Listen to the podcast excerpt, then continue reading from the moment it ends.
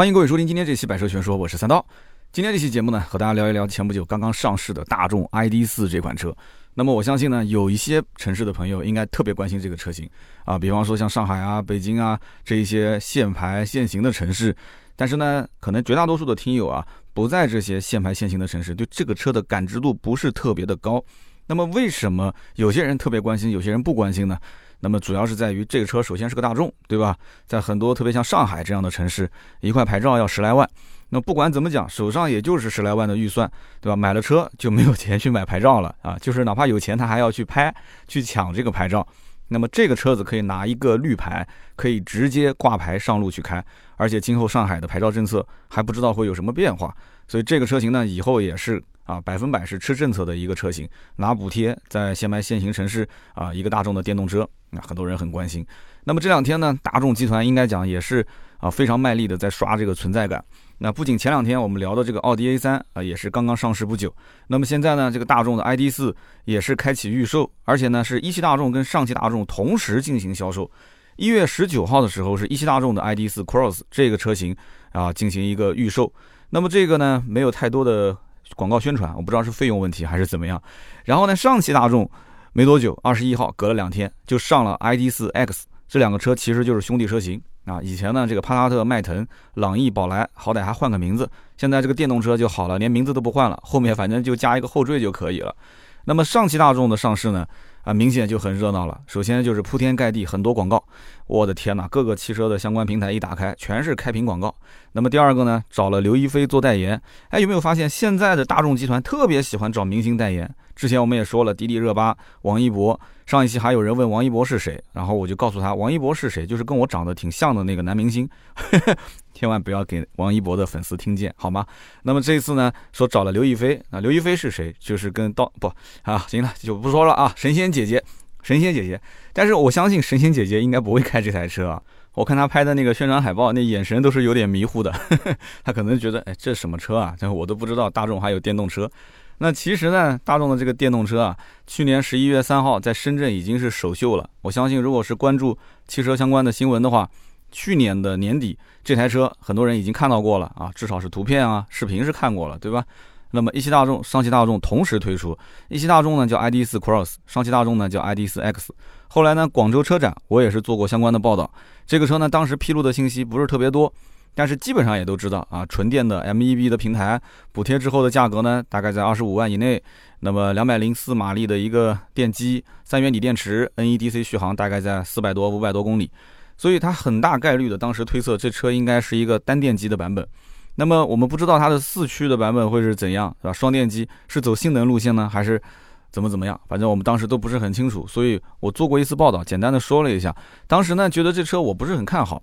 因为按照大众的这种调性，首先就是配置可能给的不会特别高，那么其次就是这个车呢，看来看去感觉是比正常的燃油车稍微的洋气一些，但是呢，还是按照那种传统的大众造车的方式，内饰当时没看到，这次一亮相啊，其实就跟高尔夫的内饰差不多，所以呢，这个车子当时我的定调就是应该卖的不会太好啊，当时我觉得它的定价应该也是比较贵的啊，那二十多万应该跑不掉。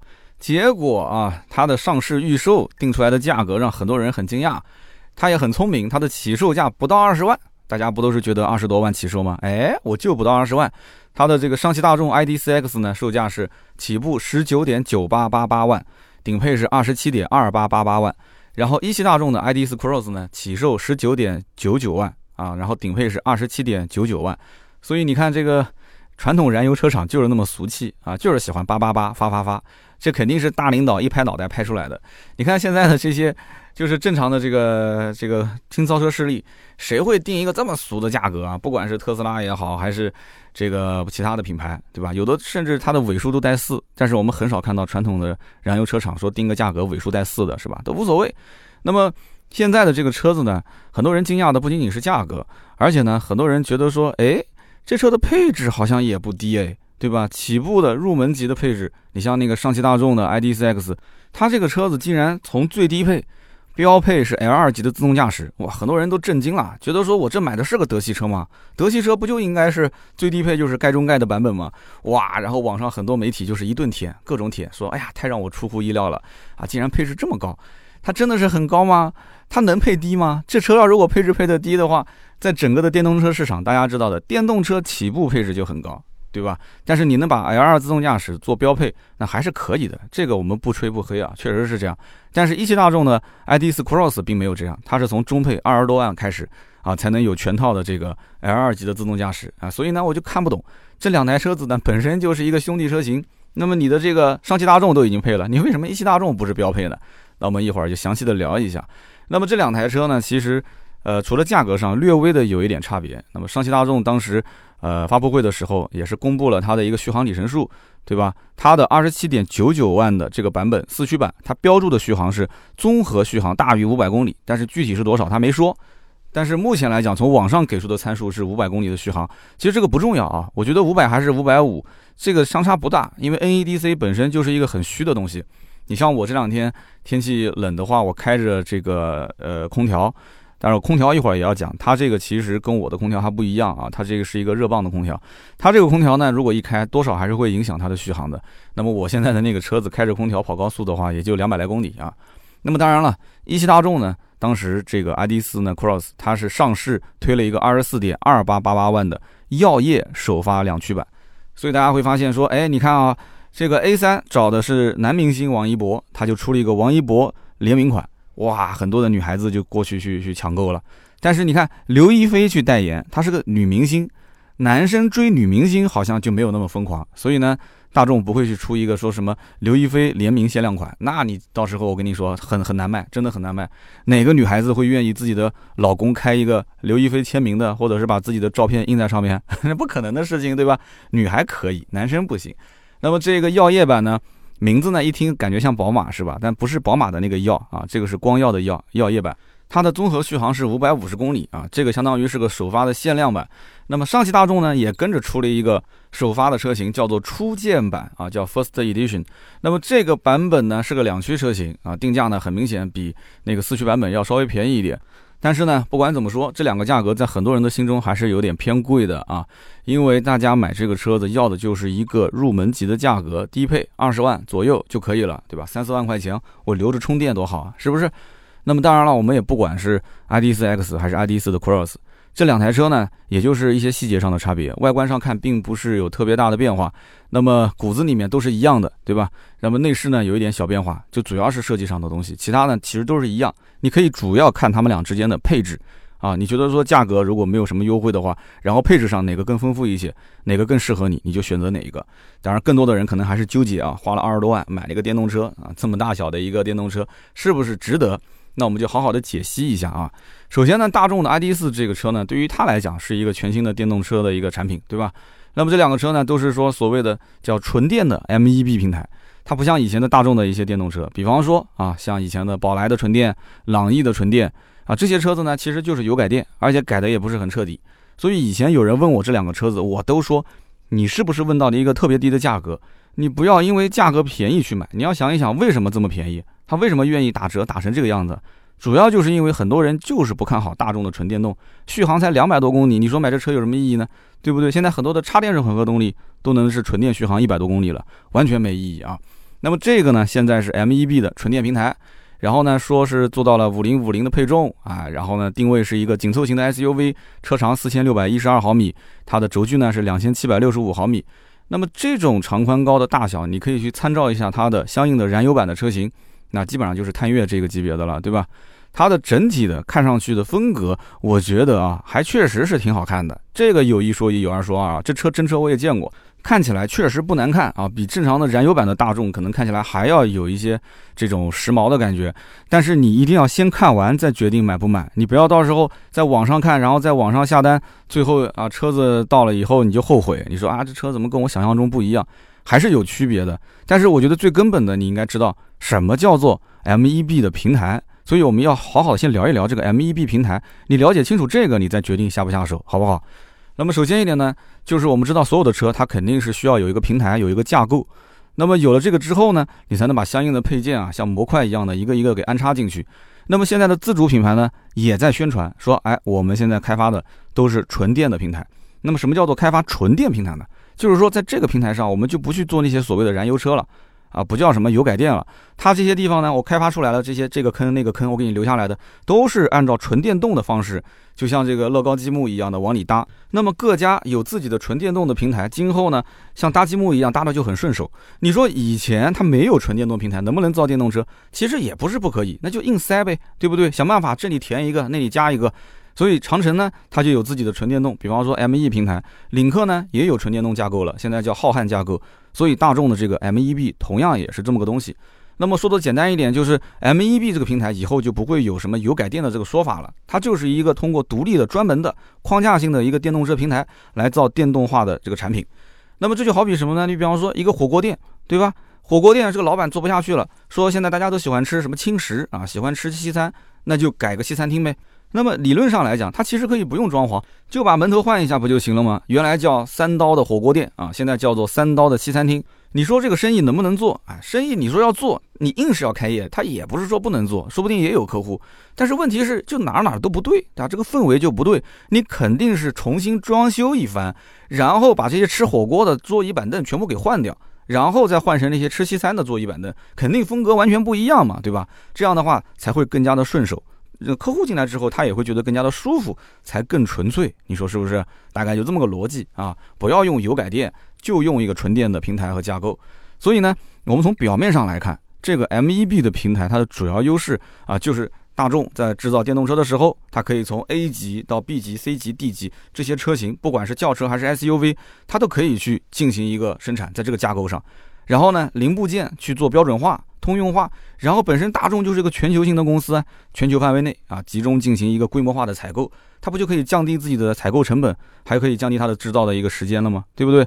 那么我们知道这个车辆的零部件啊，它一旦标准化，特别是像大众或者是丰田这种全球性的，而且销量全世界排名第一、第二的公司，它的核心零部件只要一旦是通用，它肯定是会把价格降得非常的低，它跟其他的一些小厂还是有区别的。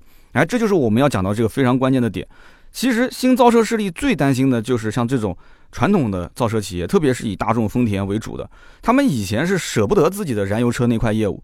一旦他如果舍得了，他说我造电动车，而且我用自己的这种模块化的东西来造，他实现大规模的采购，然后呢再分摊到每个零部件的运输成本啊，包括它的采购成本啊，他有他的议价权，他有这么大的量级，对不对？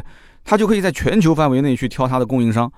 哪家服务的好，伺候的好，那我就用哪一家，对不对？价格尽量给我低，品质尽量给我好，这就是传统的造车企业，特别是大企业它的核心竞争力。但是呢，造来造去，这车其实到目前来看还是像一台燃油车。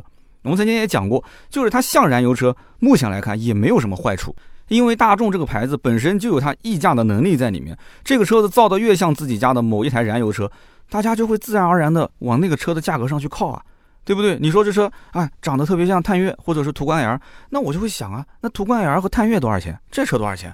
对不对？那么奥迪的 Q7，呃，跟奥迪的这个 e-tron，啊，奔驰的 EQC 跟奔驰的 GRC，那不不是同样的道理吗？啊，包括现在的那个刚刚官降七万多的宝马的 iX3，那很多人第一反应就是看一看燃油版的 X3 打完折的价格是多少啊？所以呢，我们可以理解成。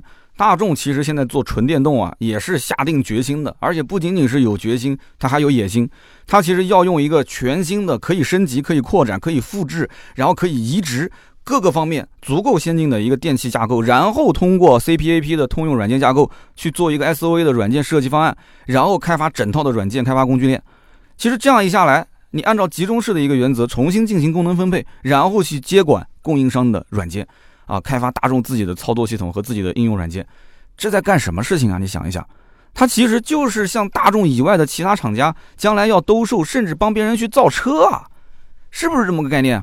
你以为他现在就靠卖卖这些什么 ID 三、ID 四、ID 五这些车去挣钱啊？大众要干的不是这个事情啊，人家是要从场上的运动员，将来变成场外的裁判员，甚至是制定规则的人，就这么简单。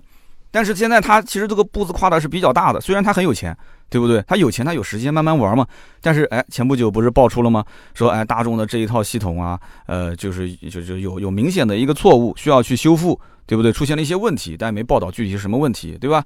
所以他是要做电动车这个领域的规则的标准的一个制定者。所以人家是有野心的，不要单看一个什么 ID 四这个车。还有人问说，那个 ID 三怎么没有进来啊？啊，是不是在卖关子啊？看不起我们中国市场啊？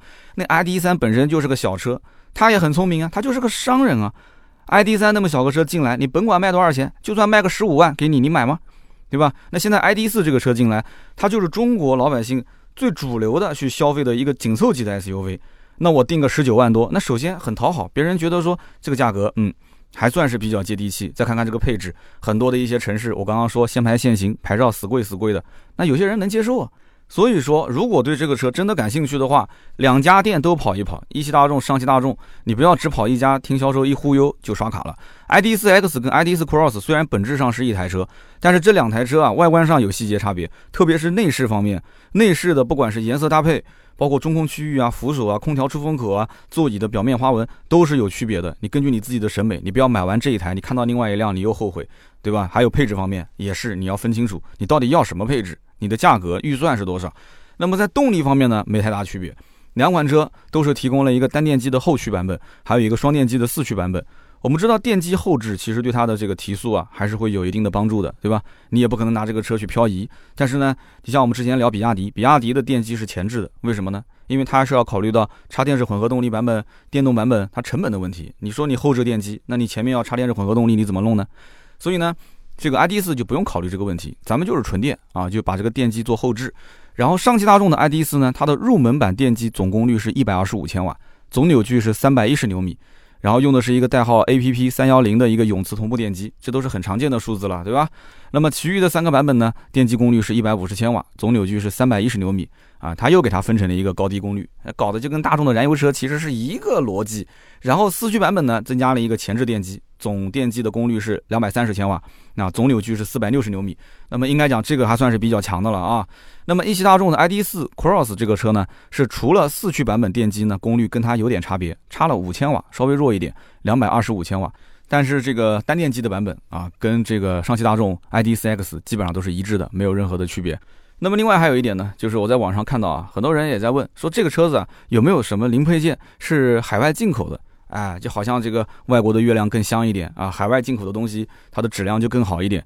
你要知道，做电动车，中国是正儿八经的全世界的大国，有什么东西中国人造不了的？你告诉我，对吧？宝马的沈阳工厂造出来的 RX 三都卖到全世界去了，你还天天问说啊有没有国外进口的？那我就跟你说一下啊，就是说这个 ID 四呢，海外版本它的这个电机的定子转子是来自大众的萨尔斯吉特工厂，它的电机外壳来自汉诺威工厂。然后它的电机的配件呢，在大众的卡塞尔工厂进行组装，它的变速器呢是德国卡塞尔工厂生产。哎，那是不是咱们国内也能享受一下国外工厂生产啊？你要知道，首先欧洲的疫情都已经变成什么样子了，它要如果有一些零配件是在欧洲生产的话，且不说这个车价格怎么样，将来你要订货啊，我估计可能还要等很久。你就不要想了，这车的电机、变速箱都是在天津工厂生产。所以呢，算是一个本土化很彻底的一台车，但是还是那句话，要相信我们中国人的制造工艺啊！电动车本身就没有什么核心技术，对吧？德国人在中国合资那么多年，发动机技术、变速箱技术不跟你去共享没关系啊。电动车没有什么技术可以共享的，你就这么一起玩呗，大家愉快的一起玩耍不就行了吗？那么此外，大众的这个 ID 四两款车型用的是什么电池包呢？都是三元锂电池啊。我们看到的是，哎，宁德时代还不错，如果能坚持用宁德时代，我觉得是可以的啊。八幺幺的电池。上汽大众的 ID 四呢，它的电池容量是五十七点三千瓦时，就是五十七点三度电。还有一个呢是八十三点四度电，两个规格。一汽大众的这 Cross 呢，差不多啊，一个是五十五度电，一个是八十四点八度电。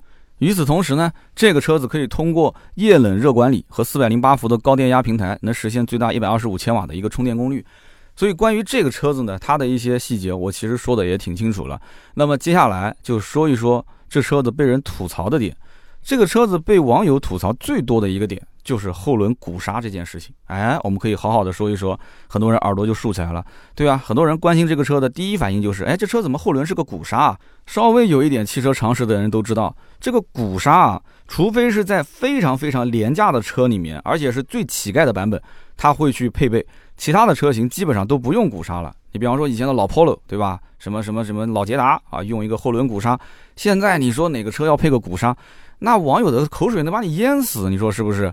你还是一个二十来万的电动车，全系都是标配鼓刹。好，那我们就听一下官方是怎么解释这个车子二十来万却用一个后轮的鼓刹呢？官方是这么说的，他说啊，我们的这个 ID.4 呢，跟绝大多数的电动车其实是一样的，它单靠电机就可以进行减速啊，然后呢，这个电机反转，对吧？不管是在前轴还是在后轴，它都能进行刹车。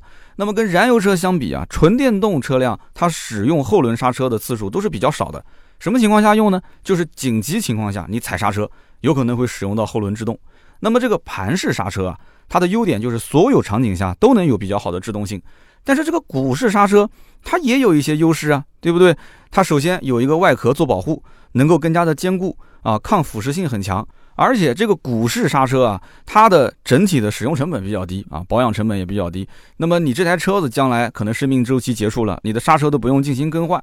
那么最后一点就是它还能提高一定的纯电的续航里程，因为盘式刹车啊，它会有多余的一个转距。那么使用鼓式刹车呢，摩擦更小一些。那么尤其是在高速公路的这种匀速驾驶的过程当中啊，是最为明显。最后呢，这个大众的高管总结了一下，说不管是哪种刹车系统。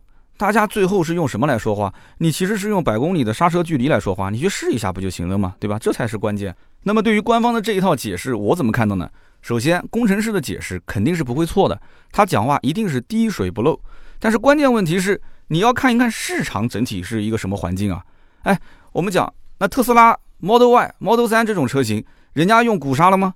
对不对？那人家用的也是盘刹，甚至有一些新造车势力还用 Brembo 的刹车卡钳呢。那像保时捷 Taycan 这种上百万的电动车，人家还是用的陶瓷的一个涂层呢。那按道理讲，这个刹车那真的是车子将来开坏了，那刹车盘、刹车片都不用换，不就这么个概念吗？可是并不代表说老百姓不需要啊。这大众的领导讲的最后一句话其实是 OK 的，就是甭管我用什么，你最后刹车制动距离你测一下，如果你觉得我这个刹车制动啊确实你不满意，那你就别买。对不对？你就别买，就差这一句话没说出来了，我来帮他说，好不好？但是我们看看，别说像 Model Y、Model 3这种车了，对吧？包括什么什么小鹏啊，或者是蔚来呀，这些我们都不说，我们就说说国内比较便宜的啊，比方说奇瑞的大蚂蚁啊，这车最近也有人在问，不是小蚂蚁啊，大蚂蚁。这大蚂蚁它前后轮也都是盘式刹车啊。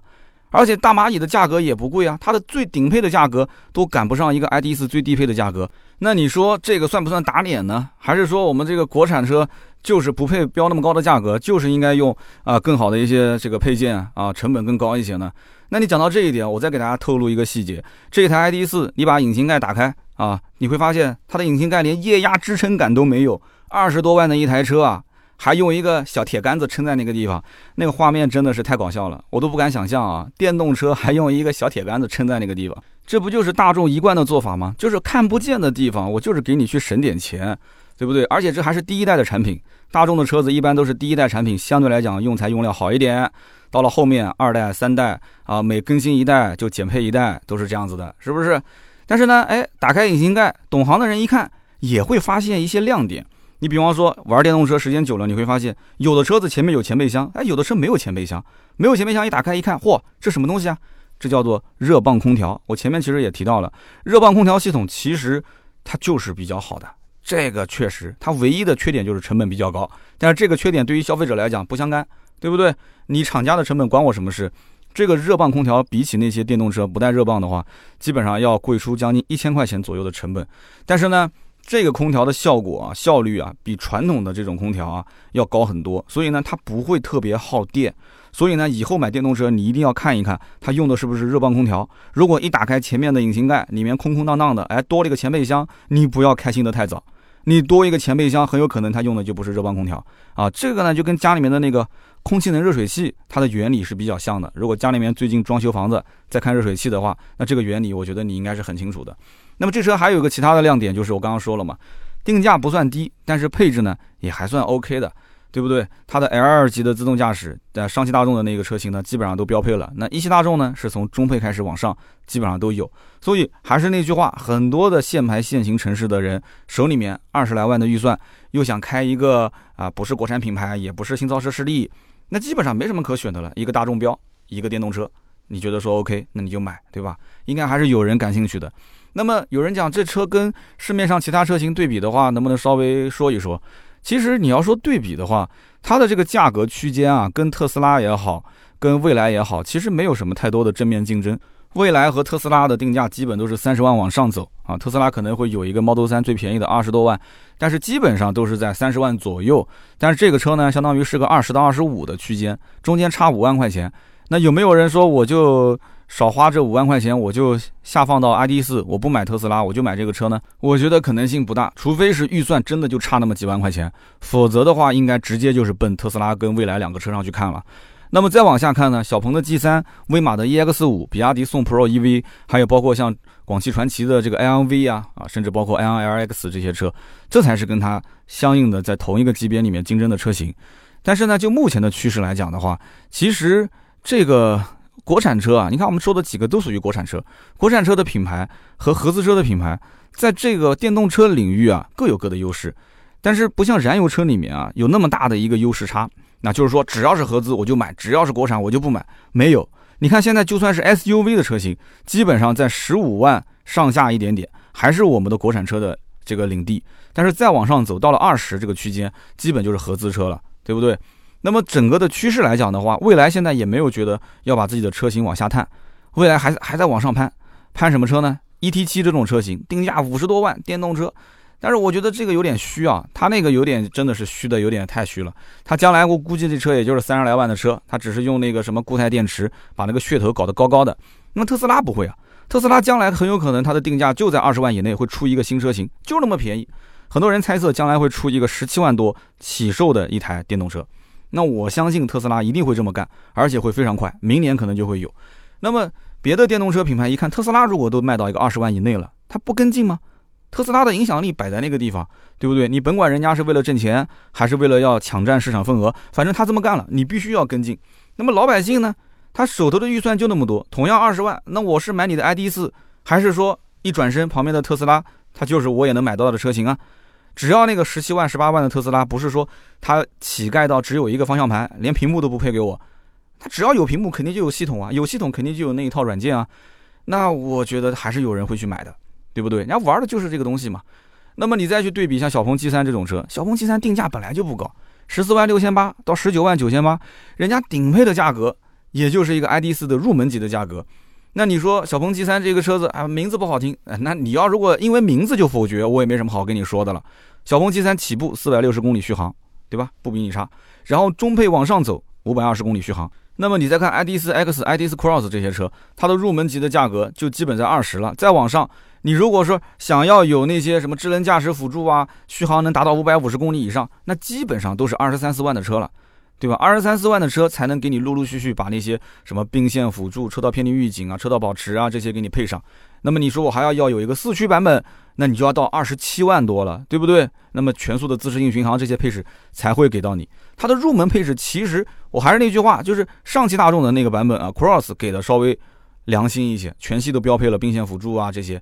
但是你回头再看一看小鹏 G3，人家其实从十六万六千八就已经是续航四百六十公里了，而且我们刚刚说的这些啊，主动驾驶辅助系统它其实都有啊，没有任何问题。所以就剩下来一个品牌，你到底是要大众还是要小鹏？一个大一个小，对不对？你自己不行就回家摇个骰子呗，对吧？摇到大你就买大，摇到小你就买小。那么车机对于新能源车来讲的话，我觉得也是区别于燃油车非常重要的一个点。那么你说大众的这个 ID.4 的车机好不好玩呢？我目前没玩，但是我在网上看到别人玩了，我看来看去啊，我都快看睡着了。这个大众的车机能玩成什么样子呢？你自己用小脑袋想想都知道。所以你拿大众的车机系统跟不管是什么小鹏也好，蔚来也好，还是什么哪怕我现在开的这个威马也好，我觉得其实整体来讲啊，都不在一个层面上。因为车机系统讲究的是什么？是生态系统。它除了在这个硬件上先要进行预埋啊，让这个车机系统能跑得稍微快一些，除此之外，今后还要通过 OTA 能够实现各种各样的。不管是娱乐化的功能，还是语音操控的各方面的一些便捷式的功能，所以在车机系统各方面，不管是便利性还是娱乐性方面，新造车势力我可以讲跟 ID.4 比啊，碾压式的优势，完全不在一个层级上。这是大众最最最软肋的一个点啊，说它的一个短板都不为过。那么现在它从硬件层面上来讲，它也支持 OTA 升级啊，对不对？将来这个软件它可以通过啊远程来进行升级。但是还是那句话，这个车子啊。ID 四将来不管怎么升，它系统摆在那个地方，它的可玩性并不是特别的大，所以不要有太多的期待。那么再说说我现在开的这个威马啊，威马有 EX 五，就是我开的车型。那现在也有 EX 六，威马的车子中间也降过价，对吧？现在的价格十四万多就可以买到四百公里续航的了。那么五百二十公里续航的呢，就十七万六千八啊起售。我原来买的版本就是这个价位，我原来是四百，现在已经是五百二十公里的续航了。但是其实威马，我觉得它的车机系统相对来讲还是偏传统一点。但是再传统，毕竟那么大个屏在那边呢。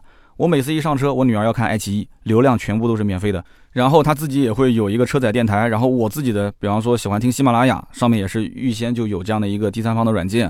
然后其他的一些功能，语音识别还是比较好用的，导航地图、百度的都还是比较好用。还有包括腾讯的这个在线听歌都是没有问题。所以因此，你要如果说玩像威马这种车呢，它是介于新造车势力和传统燃油车厂之间的一种。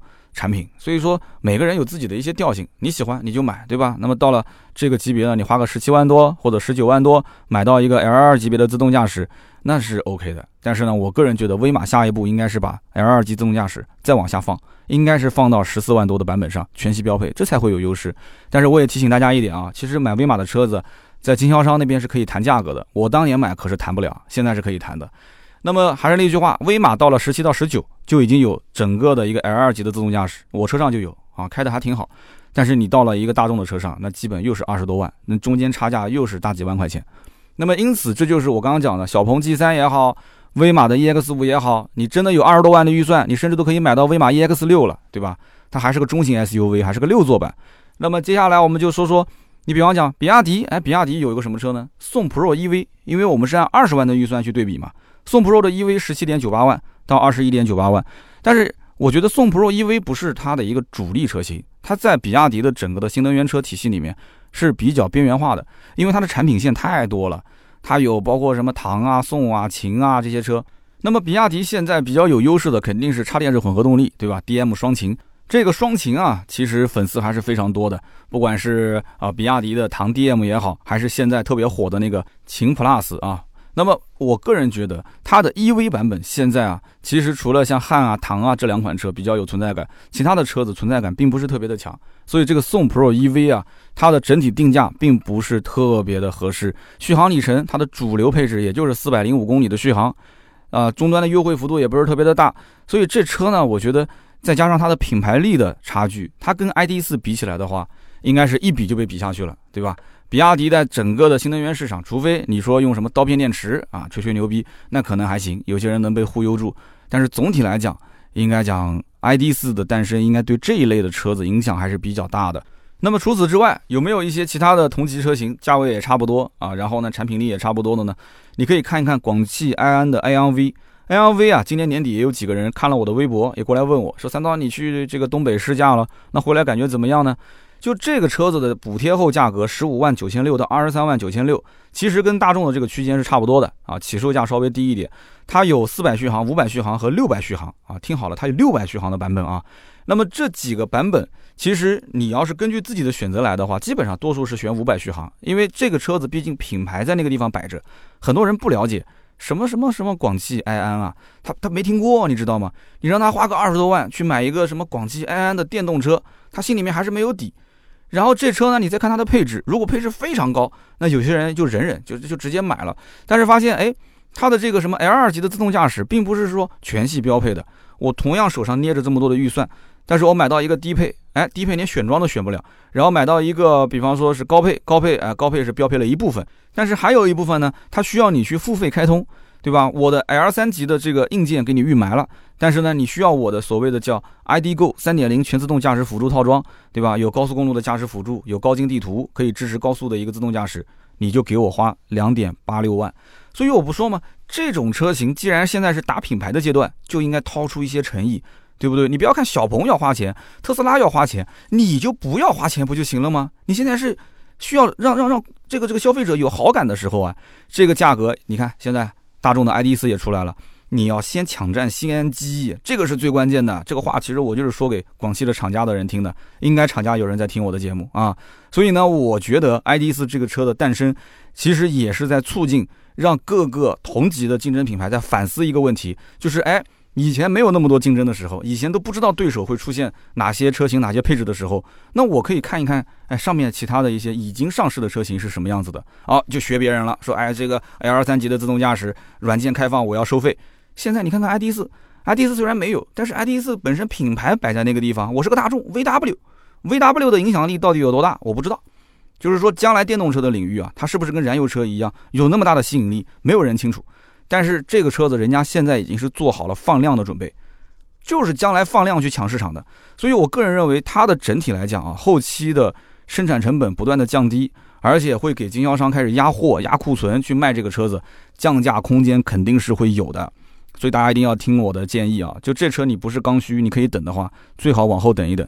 往后等一等，它可能中间啊进行一个小的配置的变化，然后呢官降，或者是让经销商去降价，这可能性一定一定是会存在的。这车将来不放量，它卖哪去啊？它的核心目标就是抢占市场。很快马上后面什么 ID 五就要来了，再后面各种什么 ID 三四五六七八九都会进行一个上市。所以大众的 ID 四它到底优势在什么地方？我觉得绝对不是科技感，它首先是个品牌，其次就是它的相应的配置。你要拿去跟燃油车比。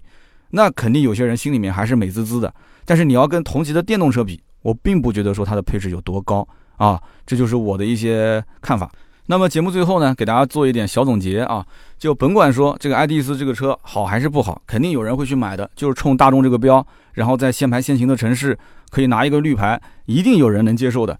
但是呢，回归到买电动车的这个最原始的。出发点上来讲的话，你如果不是家里面能装私人充电桩，或者说是必须刚需在这种城市里面为了一个牌照买电动车，我不是建议大家花二十来万去买一个大众的 ID 四的。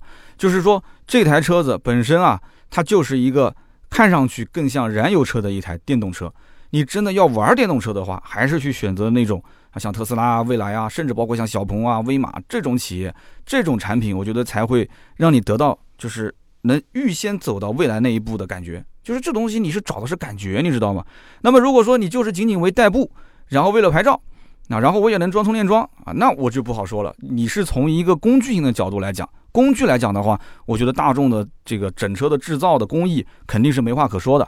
跟那些新造车势力比起来，它肯定相对稳一点嘛。你也不会出现什么大众烧机油的发动机了，它没有发动机了；也不会出现双离合的故障了，它也没有双离合的变速箱了，对不对？我们没有听说大众的整车的制造工艺方面啊，天天开起来吱呀吱呀的异响，没听说吧？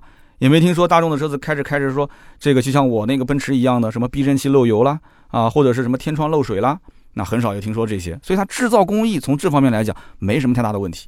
所以呢，大家想清楚这一点之后，再决定是买大众的 ID 四，还是其他的传统的车企造的这种电动车，还是新造车势力造的电动车，做一个横向的比较。那么今天呢，我们就聊那么多关于大众的 ID 四，不管是 ID 四 X 也好，ID 四 Cross 也好，还是说同级别的竞品，我们聊的应该算是比较详细了。希望对大家啊，对这个车比较感兴趣的朋友能够有所帮助。那么以上就是关于大众 ID 四的所有的内容，感谢大家的收听和陪伴，也欢迎各位呢在我们的评论区留言讨论，评论留言是对我最大的支持。同时呢，如果想要联系我的话，你可以登录新浪微博，搜索“百车全说三刀”。在微博上呢，我每天会更新非常多的内容，发表发表我的观点，也欢迎大家在微博上跟我互动。那么下面呢是关于上期节目的留言互动环节。上一期节目呢，咱们聊的是奥迪 A 三啊，那么这个车呢，我看到也是很多人特别感兴趣，留言也是四百多条了。那么有一位叫做我有点自傲，他是这么说的，他说：“那么上期节目的最后，你是讲到上上期节目这个关于卡罗拉，你被人喷的不像样，对吧？大众的速腾跟卡罗拉对碰，他说这个节目里面啊，我觉得别人骂你啊是对的，但是呢，别人骂你，你不一定要认错，因为多数人的观点他不一定正确，你要坚持你自己的观点啊。虽然我也觉得卡罗拉现在是被吹的有点过头了，它并不值得现在在中国的这个售价，但是呢。”观点不一样，我仍然可以做你的听众。非常感谢这个，我有点自傲啊。其实我感觉你的留言并不是很自傲。你一个自傲的人，竟然还能接受我的这种你不同的观点的话，我觉得真的是很开心啊。那么下面一位听友叫做幺八零三五二八 b i g m，他就发了一句话，他说：“我看了三刀的微博，再过来听语音，我感觉真的非常好。”这也是我希望给大家能做到的点，因为现在的微博呢，我是每天会录一条小视频。那么小视频呢，我一般都会分析一些热点事件。这个视频只在我的微博上面发，其他的平台我是暂时不发的。那么也是希望我的微博能保持就一直能在全国前几名的这样一个热度，所以希望我们的听友多多支持我新浪微博啊，看到我更新了，多多给我点赞和留言。那么下面一个听友叫做 L O V E A B L E J A Y，他说一七年的三月份，我是买了一辆一六款的两厢 A 三最低配，当时的这个裸车价呢十六万啊，办完落地十八万，当时只送了贴膜啊，我是这边新疆的行情，应该比其他城市要贵一些。这个车的配置呢，确实很低啊。首先，它的 LED 大灯竟然是卤素灯，我经常开在路上，这个灯是自然会亮的嘛。然后很多人以为我是大灯没关。还有这个车只有一个五寸的小屏幕啊，十六寸的一个小轮毂，所以当时我看到一七款啊，这个大灯变成了一个闪闪电造型，我就特别喜欢。但是呢，我再看看我的一六款，我觉得一六款造型也很经典啊。那么这一台 A 三呢，从一七年到现在也快四年了。我的上一台车，也就是我人生第一辆车是雪佛兰的赛欧。那台车我是开了四年换的这个 A 三，这台 A 三呢，虽然说后排空间确实有点小，但是我们是两口之家啊，感觉还是刚刚好，是可以用的。那么将来我想换什么车呢？我想换一个汉兰达，但是至少目前来讲，我依然很喜欢我的这台 A 三。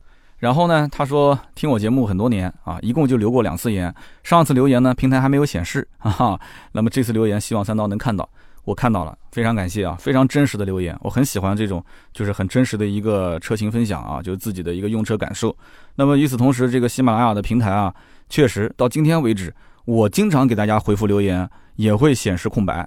就是我也很烦恼这个事情，跟喜马拉雅也沟通过很多次了，但我不知道这个问题为什么这么难解决。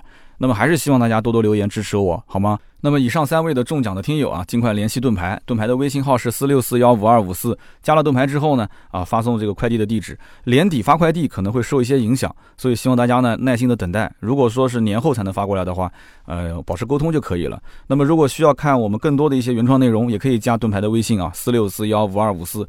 最近一段时间。带大家去团购我们的年货，我自己的老同学的一个小山庄啊，家里面养的黑猪肉，有香肠啊，有什么咸鱼、咸鸭、咸鸡啊，这些特别好。反正我自己吃特别适合我的口味，所以呢，大家如果感兴趣，去盾牌的朋友圈看一看。这个年货的采购呢，也就最后几天了，感兴趣可以去试一试啊，可以去尝试购买啊，送人的礼盒，自己家里面尝一尝。香肠是最值得购买的，虽然说有点贵，但是一定是个好东西。好的，那么今天节目呢就到这里，我们下周三接着聊，拜拜。